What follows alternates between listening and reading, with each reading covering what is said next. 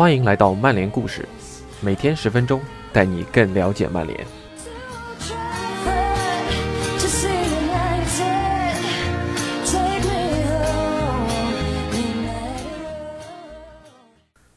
今天要和大家分享内容，呃，比较跟往常不太一样，是关于一个罗密的自白。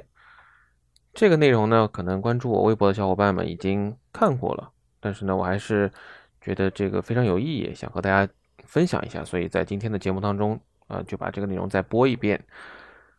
那么，这个电讯报作者的文章呢，他描述了自己作为一个罗密的心得一些体会。那么我觉得是非常可以理解也能接受的。我也不知道大家是怎么看待这个事情的，也非常欢迎大家能够把自己的观点啊在评论区和大和和我进行交流。那么以下就是这个电讯报罗密的一个自白：快放下那拳头大的烂苹果，别扔我！我不是个合格的球迷，我也不会假装自己是，我甚至算不上是一个球迷。直到上届世界杯期间，我才第一次接触到这项美丽的运动。也只有在尤文图斯签下我最喜爱的球员后，我才成为了他们球队的拥趸。现在 C 罗一落归根，回到了曼联，我可能就再也不会看尤文的比赛了。为什么？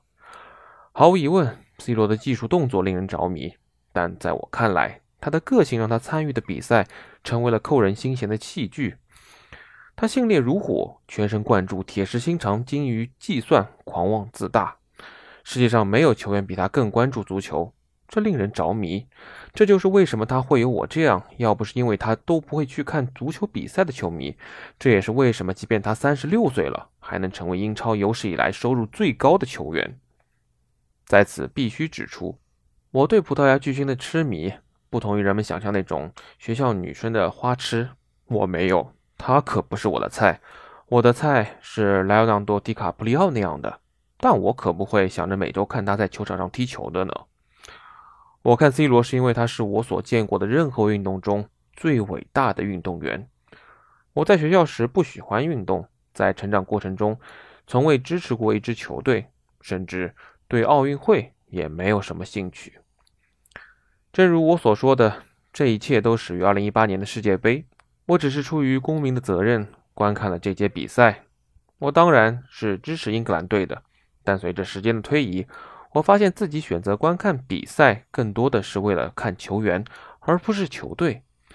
看巴西队是为了内马尔，为了他灵活的脚步和他的花式盘带；看阿根廷是为了梅西和他举重若轻的过人。但看的最多的是葡萄牙队，是为了 C 罗。为了看他灵活的闪转腾挪，看他花哨的传球，以及无视重力的高高跃起，我曾经花了无数的时间在油管上观看他那些最著名的比赛重播和他那些最伟大的进球集锦。我不下三次观看过2011年的纪录片《C 罗极限测试》，其中科学家们对他解剖学的每个方面都进行了仔细的检查。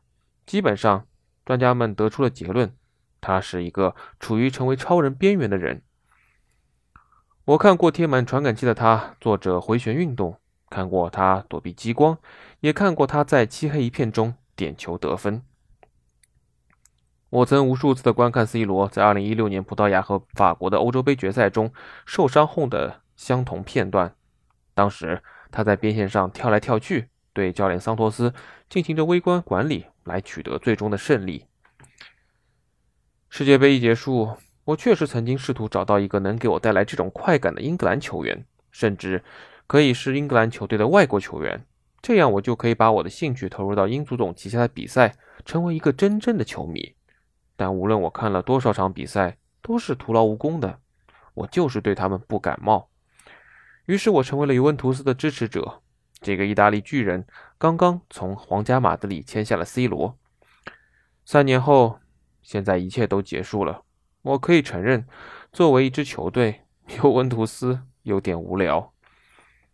然而在当时，我完全专注于这支球队。我阅读球队的历史，记住球队其他成员的名字。我几乎没有错过任何一场比赛，甚至还去到了都灵朝圣，进入媒体席，见证了他们2019赛季的最后一场比赛。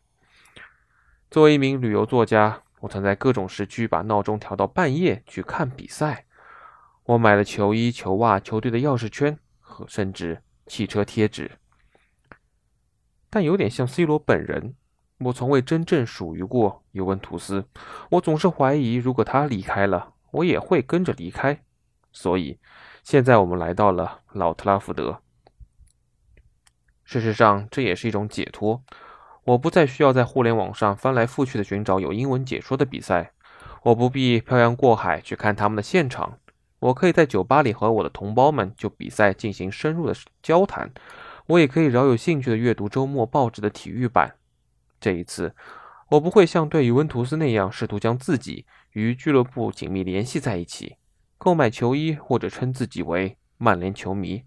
这样做无异于亵渎。因为我很清楚，支持曼联是宗教的同义词，一个与生俱来的教派。但我将观看每场比赛。当他们赢的时候，我会高兴；当他们输的时候，我也会难过。我这样做会被无情的嘲笑，因为无法否认，无论如何，我只是一个 C 罗的粉丝。我喜欢他的骄傲放纵，喜欢他的傻气发型，喜欢他的所有一切。这是一个我觉得非常理性也非常能够沟通的呃 C 罗球迷的一个一个自白。那么随着 C 罗重返曼联啊，一大堆的罗密，那我这里要强调一下，这是一个中性词，没有任何反粉的意思，就是跟大家强调这是个中性词。罗密有理性的，有嗯可可交流的，但也有极端的，有一些比较非理性的。那这些人通称都是叫罗密，它就是一个中性词，一个。一个简单的定义。那么这一大批罗密也将在新赛季重返英超，重新关注世界上本就话题度最高的俱乐部之一曼联。那据我个人不严谨的观察，大部分自诩为曼联球迷的人内心都是球队大于个人的。这里的个人包括了球员和教练。那么在经历了前几年另一位葡萄牙顶流，呃来去之间留下的一地鸡毛，那我大家也非常清楚我说的这个人是谁啊？那么，曼联球迷对于 C 罗人迷，再强调一遍，人迷同样只也是也是一个中性词啊，包括队迷其实也是。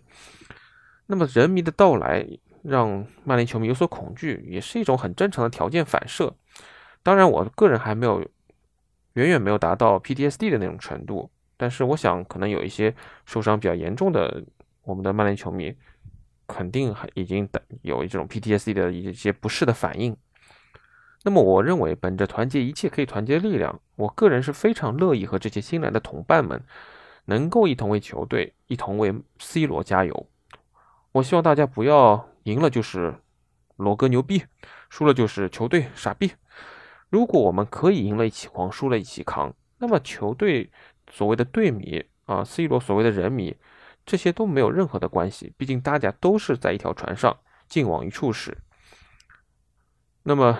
现在的话，求同存异，互相尊重，是一个听上去非常容易，但是在当今这个社媒时代异常稀缺的品质。而且，球迷在我国本来就是个小众的群体，这个听过之前节目的小伙伴们肯定也是一而再、再而三的听到过我这样的描述。大家都是圈地自萌，如果贸然闯进一些不懂规矩、不懂尊重的人。那对我来说就是骂回去和拉黑的一个操作了，对吧？也没有必要，就是说大家相看两厌啊，闹得很不愉快。毕竟还是有很多事情要做，没有必要浪费时间在网上进行一些毫无意义的谩骂、毫无意义的争争论，这个都是没有意义的、徒劳的。那这些就是我夹带的私货吧，也是我的一些碎碎念。以上就是今天的内容，那么本周节目也就到此为止，感谢大家收听。我们下周再见。